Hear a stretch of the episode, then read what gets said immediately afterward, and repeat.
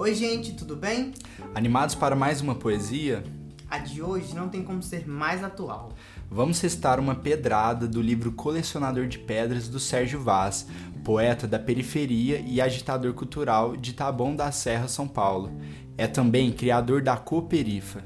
A poesia de hoje faz a gente refletir como a desigualdade social do Brasil cria problemas sérios que temos que ver todos os dias nas capas dos jornais. Como a tragédia de Jacarezinho. Até quando pessoas pretas, pobres e de favelas vão precisar morrer para serem ouvidas e tratadas como um ser humano?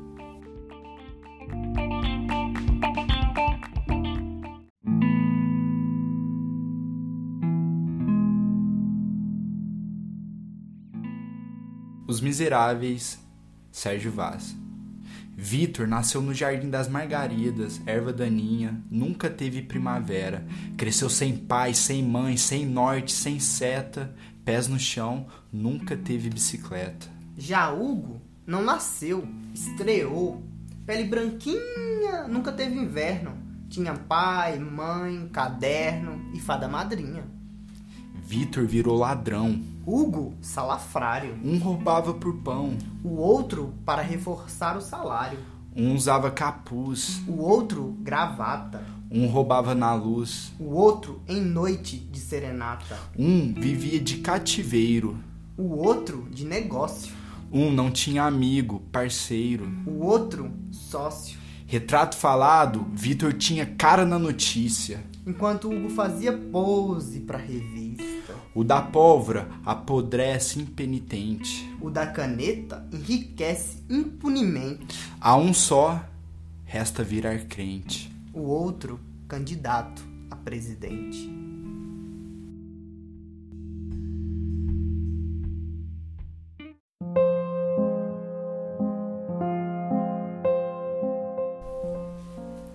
Não posso deixar de começar sem trazer alguns dados. Nas favelas, o crime organizado ocupa o espaço deixado pelo Estado. E quando decidem fazer uma operação, com certeza gente inocente vai morrer.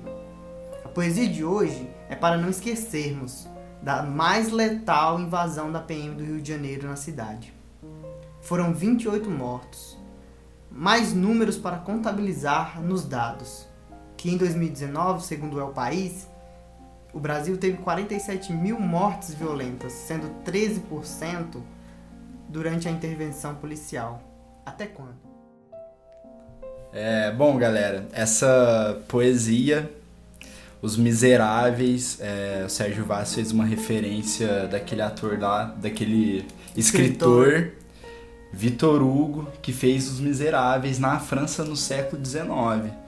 E eu tava pensando, como que uma coisa que o cara escreveu num outro país, no outro contexto, num outro contexto, numa outra época, ainda tá tão presente no nosso país, né? Então, o Vitor Hugo ele escreveu a história sobre sobre a França, né, sobre o que, que a, a França estava passando. E trazer essa poesia para o século 21, sendo que ainda como nós já refletimos aí até agora, acontece até hoje, né?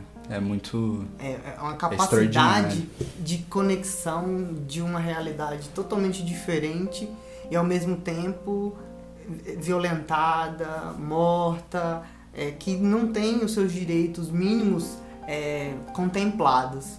Aí é, é, essa poesia bateu em mim nesse sentido de o que, que falta para a gente se enxergar que para além de nação, para além de país, para além de estado, para além de cidade, a gente é pessoa, a gente é sangue, carne e independente de credo, classe, cor, gênero, opção sexual, a gente é ser humano, a gente tem um coração que bate forte e que a maioria com a intenção de que de ser feliz. Como que um povo que quer tanto ser feliz tem que passar por isso, sabe? Assim, é, é muito injusto. A poesia ela é uma pedrada para mim porque ela bate é. nisso. Ela bate nessa, nessa realidade que a gente tá vivendo. Eu arrepiei aqui agora.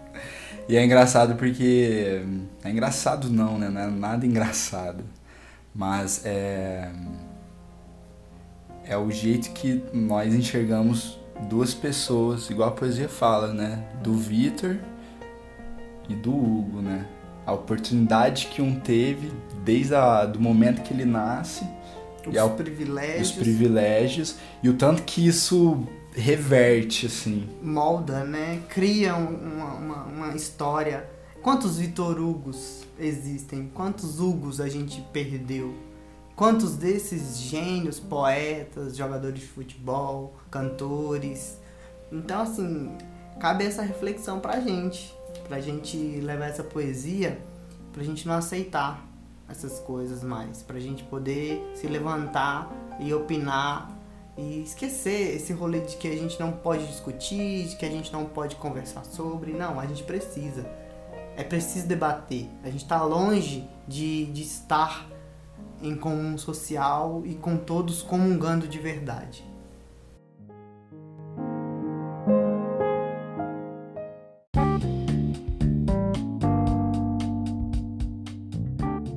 É isso, fiquem bem, sigam nossas redes sociais. Estamos no Instagram e Twitter, arroba dose de amor pode. Nosso e-mail para o contato é o dose de amor gmail.com.